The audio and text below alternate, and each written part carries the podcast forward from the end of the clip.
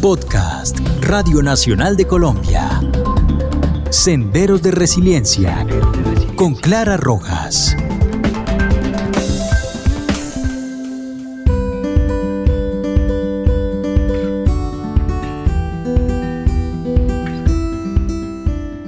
Hola, los saluda Clara Rojas y este es el episodio número 20 del podcast Senderos de Resiliencia, en las plataformas digitales de la Radio Nacional de Colombia. Bienvenidos.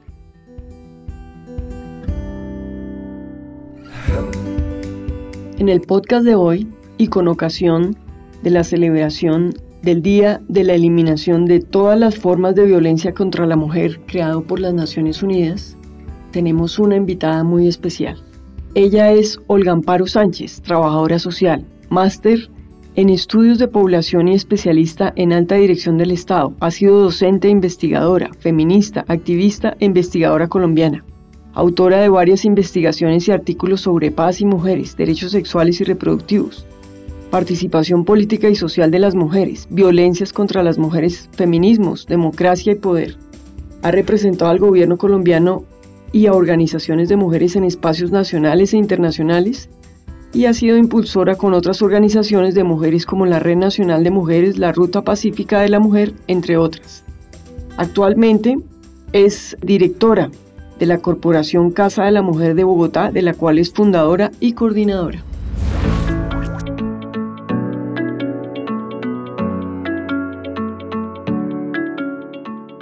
Olga Amparo, mil gracias por aceptar nuestra invitación y concedernos este espacio para conversar un poco dentro del marco de la celebración del día del 25 de noviembre que ha creado las Naciones Unidas para eliminar todas las formas de la violencia contra la mujer. Entonces, dentro de este marco, pues quisimos invitarte y preguntarte qué significa o qué significado tiene especialmente para ustedes desde la Casa de Mujer este día en Colombia.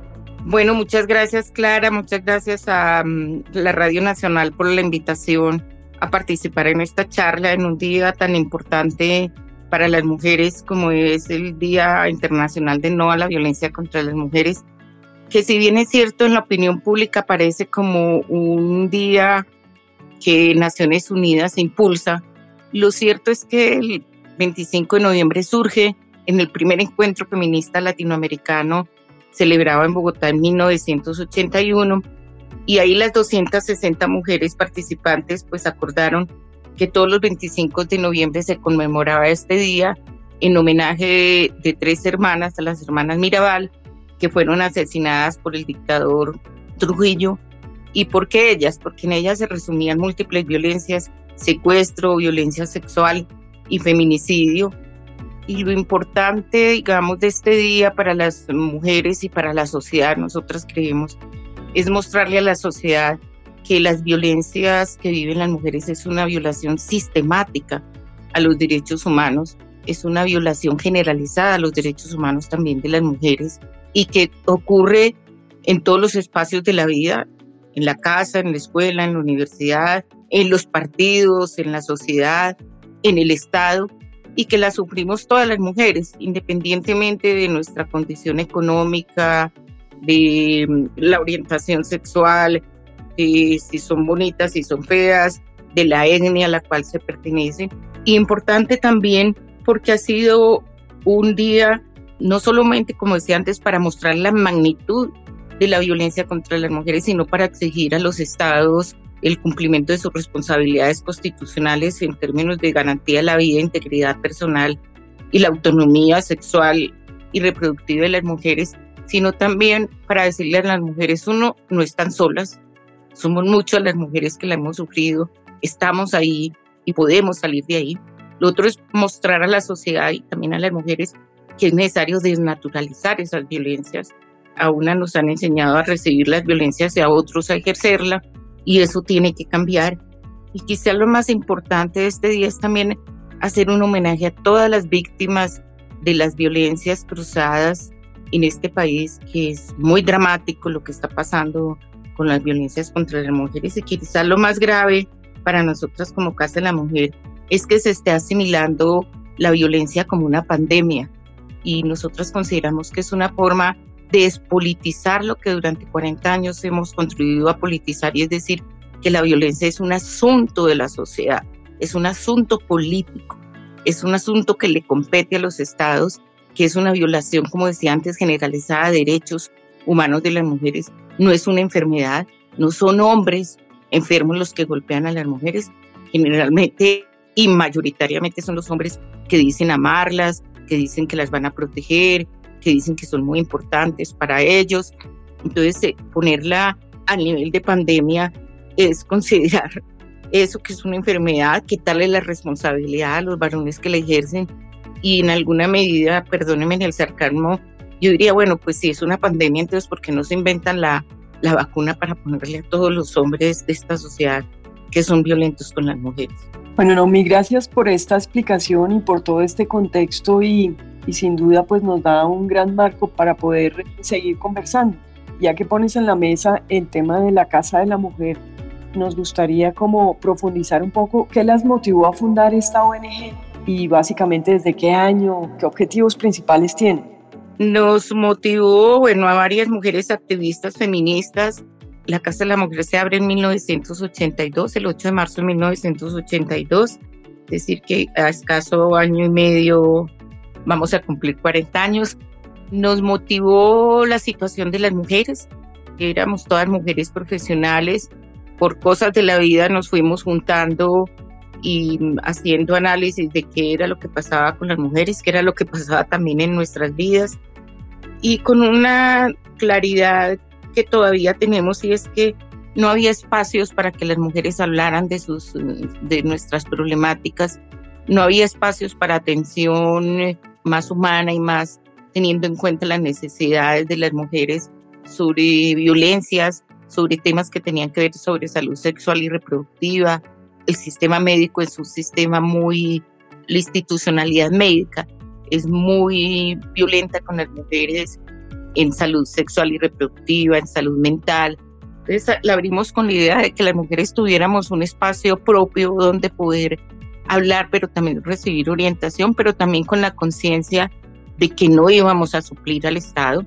Somos una organización pequeña, no tenemos por qué suplir al Estado, pero que sí íbamos a contribuir a que las mujeres ganaran en, en conciencia sobre sus derechos, a desarrollar modelos de atención para las mujeres que pudiéramos transferir a otras organizaciones y que pudiéramos transferir a la institución, al Estado, escuchar, como decía antes, a las mujeres desde sus necesidades sin que se sintieran eh, sancionadas, criticadas y también con el deseo de incidir en políticas públicas para en favor de las mujeres y en leyes a favor de las mujeres y contribuir a mostrar a la sociedad que aquí había una situación muy crítica para las mujeres y surgimos también en ese momento con una conciencia clara que este país tenía que pasar por la paz.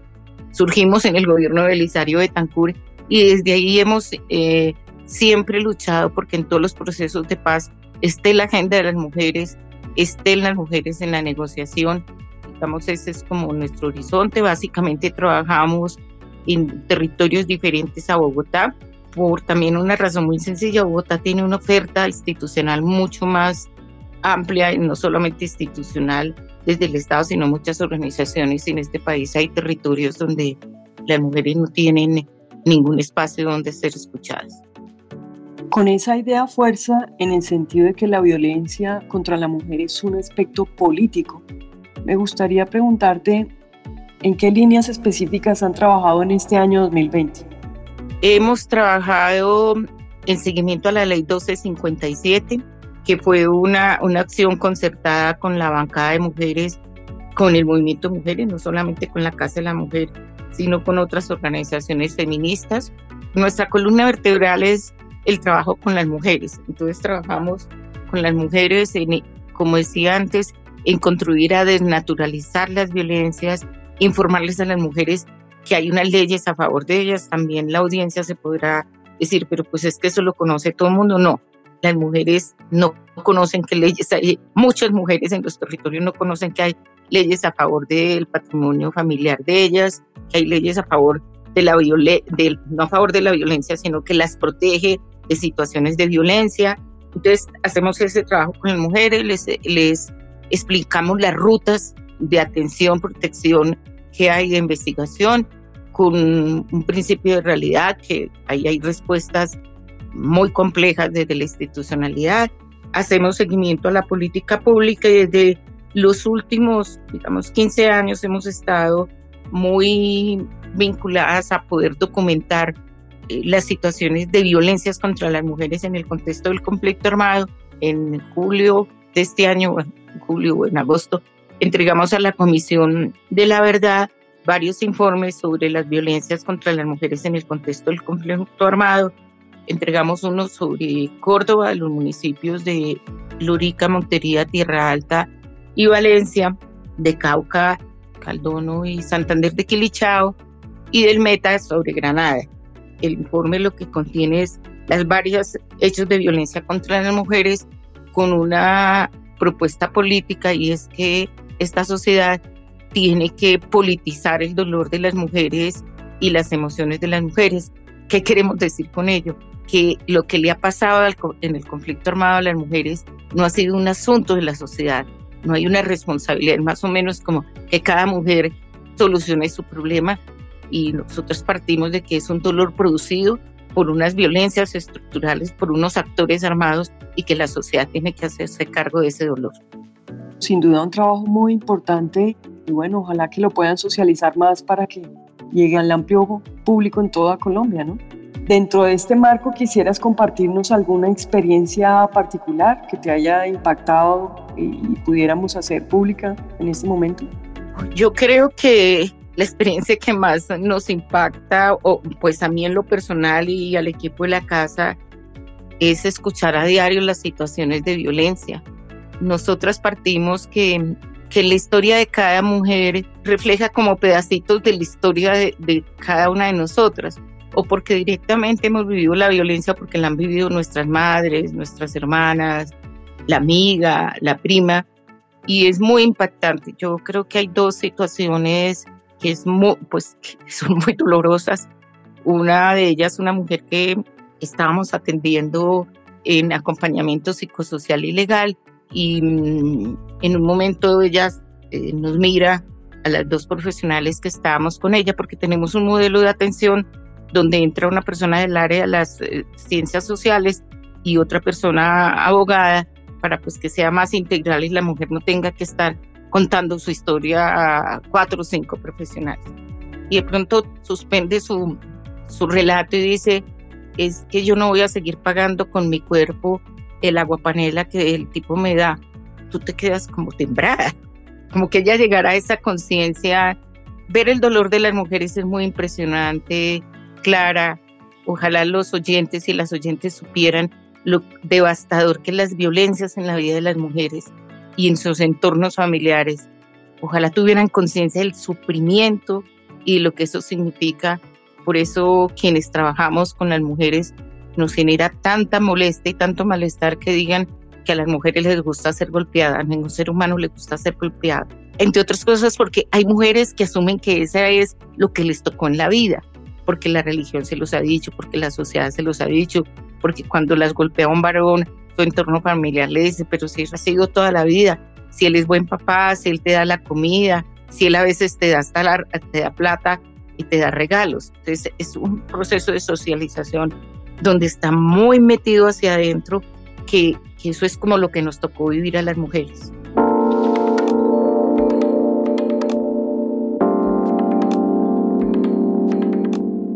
Entendiendo que ustedes mencionan que es un problema estructural, ¿cómo prevenir? ¿Cómo cambiar? ¿Cómo pensar en un escenario diferente para la mujer?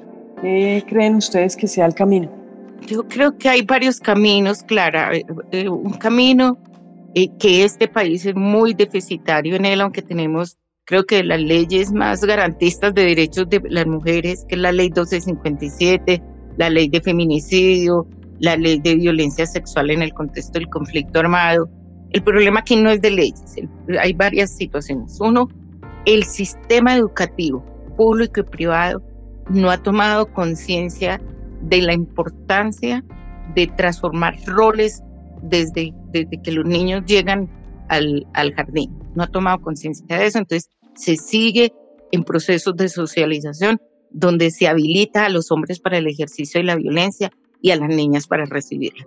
Todavía tenemos casos donde un niño y una niña están peleando, al niño se le dice, ¿y tú por qué no le diste el golpe al otro? Y a la niña le dice, no, pero entonces ¿por qué no fuiste le dijiste a la profesora? Entonces tenemos un, un sistema educativo muy poco responsable en ese sentido. Hay colegios o escuelas que lo hacen más, pero esporádicamente. Tenemos un Estado que es ineficiente mayoritariamente en el tema de prevención. Y ahí tocamos uno de los problemas críticos. La mayoría de mujeres víctimas de feminicidio son mujeres que han recurrido al sistema o a la comisaría de familia o a la fiscalía o a la policía. Son mujeres que ya han tenido mm, algún nivel de medidas de protección, que han sacado al, al agresor de la casa y no hay un seguimiento que permita que esas mujeres no sean víctimas de feminicidio. Tenemos una sociedad que, si bien es cierto, ha avanzado en la sensibilización, no es lo mismo hoy que hace 40 años, creo que hemos ganado algún nivel de sensibilidad en los medios de comunicación, cada vez son menos los medios de comunicación que manejan el feminicidio como un crimen pasional, pero todavía tenemos una unos medios de comunicación que recrean estos roles tradicionales de las mujeres, de, de, de que ser las como las que son los objetos sexuales o los cuerpos que los hombres pueden disponer de ellas, unas letras de canciones que fortalecen todos estos imaginarios de que las mujeres somos unos objetos y pues cuando las feministas ponemos en, es, eh, en cuestión cómo es el, por ejemplo, las letras de, de muchas canciones ahora, pues lo que nos dicen es que somos mojigatas y que es la libertad, pero por supuesto sí, la libertad, pero hay que hacer transformaciones si queremos que la violencia sea erradicada y prevenir realmente estas situaciones. ¿En qué regiones crees que merecen más atención? Porque hay algunos sitios en que pareciera que hubiera alguna evolución, que ya las mujeres y las niñas han logrado algunos espacios, pero sin duda hay algún retroceso, que vamos muy lento. ¿Cuáles serían las regiones para ponerle foco? Vamos muy lentos el sector rural de este país, los municipios más pobres de este país y vamos más lento ahí porque no hay, no hay los recursos suficientes y porque aquí pasa la ley 1257 le da responsabilidades tanto a los gobiernos locales como al gobierno nacional. Los gobiernos locales en muchos municipios no tienen el dinero y el gobierno nacional dice no, eso no es de mi competencia, eso es de la competencia.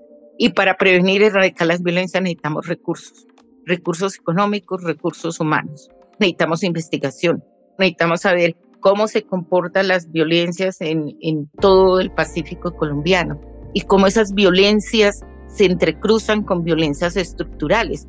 No porque las mujeres pobres vivan más violencia, porque eso es injusto con las mujeres pobres. Mira lo, lo contradictorio en esto. Las mujeres pobres son las que más denuncian, porque las mujeres de otros recursos les da pena, les da pena denunciar, porque le cuidan mal la espalda al, al compañero, porque es el, gran ejecutivo o porque es el gran político, entonces le cuidan mal la espalda. Las mujeres pobres ya lo han perdido todo, entonces no le tienen que cubrir la espalda a nadie. Entonces denuncian, pero las violencias en los sectores altos, las violencias económicas en los sectores altos es una cosa muy crítica mujeres que les quitan su patrimonio, mujeres que las ponen en clínicas de salud mental para quitarles el patrimonio de ellas o que las despojan, digamos, de toda, de toda su autoestima. Pero la pregunta es en qué territorio. Yo creo que hay que mirar hacia los municipios más empobrecidos de este país. Hay que mirar los municipios donde todavía hay conflicto armado. Es una situación muy crítica porque ahí también se entrecruzan las violencias privadas con las violencias de los actores armados. El panorama es muy crítico, por eso estamos planteando una emergencia nacional por la violencia machista. Eso lo planteamos desde el gobierno del presidente Santos. Para él en ese momento era, había otra agenda más importante que la agenda de paz, con una mala visión, porque la paz pasa también porque en las casas no, haya, no exista violencia contra las mujeres y porque en los espacios públicos no exista violencia contra las mujeres muy importante mencionar todos estos aspectos que mencionas. Y dentro de este marco, y ya lo mencionaste, ¿cómo has visto el trabajo de los comisarios de familia, por decir en Bogotá, que es donde hay una mayor cobertura, ¿no? Más de 30 comisarías de la información que ustedes tienen, ¿cómo han avanzado ellos? Los comisarios y las comisarias de familia tienen, voy a decir una generalidad, porque no me gusta decir que todas y todos son así, porque ese es otro como tema de discusión. Los funcionarios y funcionarias, la mayoría tienen muchos prejuicios sobre las mujeres receptoras que sufren la violencia y es que hay prejuicios, entonces todavía en muchos funcionarios de las comisarías, pero también en las fiscalías y en la policía es más o menos eso, eso es un problema de, y ustedes la pareja, eso no arreglenlo ustedes. O una tendencia muy grande en las comisarías a que negocien la mujer la situación de violencia, es decir, que desista de su proceso y que hagan un acuerdo de que ahora sí se van a entender. Hay situaciones por el volumen también eh, de las denuncias, muchas veces las medidas de protección la mandan con la, la remiten con la misma mujer y eso es una fuente pues de violencia. La mujer le entrega al agresor la medida de protección y ahí mismo la golpiza. Las grandes ciudades, digamos que son privilegiadas, con todos los problemas que tienen, son privilegiadas. Bogotá ha hecho un esfuerzo importante desde mm, esta administración y, y con la pandemia de una atención, de incrementar la atención para las mujeres, pero todavía hay mm, mm, en, en, las comisarías de familia donde las hay, tienen muchos problemas en, en términos de la atención adecuada, de espacios adecuados. En muchas comisarías las mujeres tienen que hacer fila a veces desde las 5 de la mañana, pues si a quien le gusta estar en la comisaría haciendo fila, porque el que va a la comisaría o la que va a la comisaría sabe que es para poner una situación de por lo menos un conflicto al interior de la familia. No hay tampoco el personal suficiente. Entonces las mujeres empiezan como en un via crucis de institución en institución es muy dramático la situación de violencia. Yo pues eh, digo, yo no sé si fuera víctima de violencia en este momento, se iría a la institucionalidad porque es tan supremamente revictimizante, tan poco amable y amigable con las mujeres. Vuelvo y reitero, no todos los funcionarios ni todas las funcionarias. Uno encuentra funcionarios y funcionarias muy empáticos que colaboran, pero otras como lo que nos pasó hace más o menos cinco años con una fiscal en el Chocó que la violaron a una mujer, nos llamó y nosotros le dijimos, váyase ya mismo para la fiscalía. Y cuando llegó a la fiscalía, la fiscal le dijo, vaya dice que usted no puede venir aquí tan sucia, no sé, respetuosa. Mm, tenaz, tenaz. En el escenario ideal, ¿cómo se podría organizar entonces la justicia? o sea, ya, llámese comisaría, llámese fiscalía, llámese policía, en fin, todos los que funcionan, si uno quisiera aportar, diría, bueno, organicemos esto, ¿ustedes qué escenario ven como factible para facilitar efectivamente que la justicia funcione? Yo creo que con la estructura institucional que se tiene, si fuera una estructura institucional más amigable, porque tampoco podemos decir, siempre empezar de cero Ojalá las comisarías de familia fueran habilitadas físicamente de una mejor forma, donde las mujeres tuvieran un espacio de mayor privacidad, donde aún pudieran llegar con sus hijos y que alguien atendiera a los niños o las niñas mientras que ellas ponen la denuncia. Una medicina legal, lo mismo, más amigable, más acogedora, en donde pudieran encontrar en un lugar varios profesionales que no tuvieran que hacer todas las rutas, desplazarse por toda la ciudad yo creo que eh, yo podría decir que tuviéramos instituciones más humanas y más acogedoras para las mujeres, porque con lo que hay habría que reforzar centros o refugios para las mujeres y que, por ejemplo, que el, que el sistema de salud cumpla con su responsabilidad de lo que la ley 1257 se le compete o le asignó como responsabilidad y es que le garantice a las mujeres refugio durante un tiempo, que puede ser pagar un hotel, puede ser darles para la alimentación y eso el sistema de salud no lo está cumpliendo. Mire, Clara, aquí el problema no es de, no es de leyes, sino es de que no exista una normatividad que permita eh, dar cuenta de una mejor atención. Es falta de voluntad política y la voluntad política se expresa con dineros.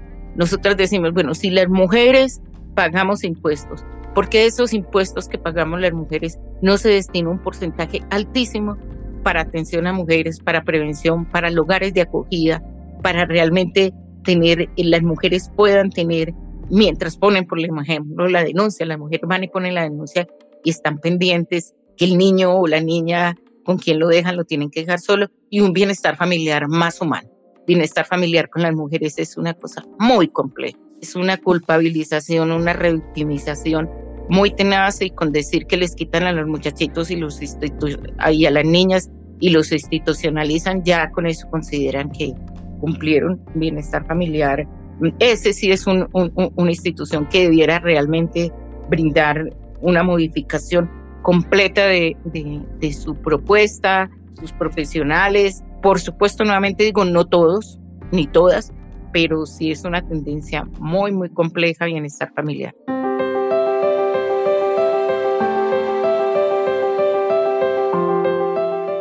Olga Amparo, pues eh, es un gusto escucharla y, a pesar de que la situación es dura, pues eh, agradecerles a ustedes que se han dedicado por tanto tiempo a generar conciencia para que las mujeres eh, de todas las condiciones pues sean respetadas.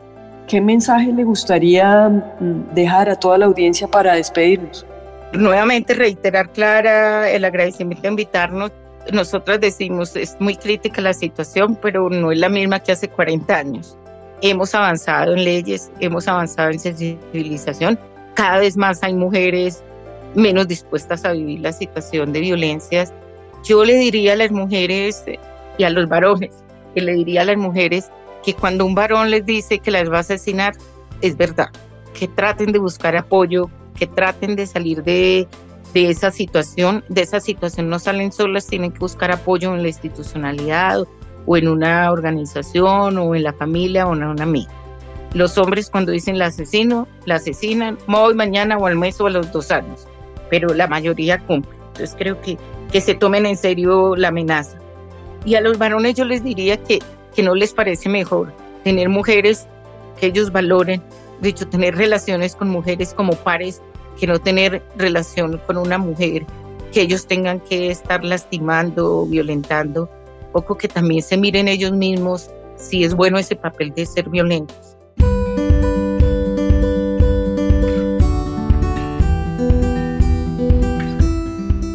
Pues nuevamente mil gracias, ha sido muy interesante escucharla y mil gracias también a toda esta audiencia de la Radio Nacional de Colombia, invitándolos a un próximo episodio del podcast Senderos de Resiliencia. Muchas gracias. Gracias a ustedes.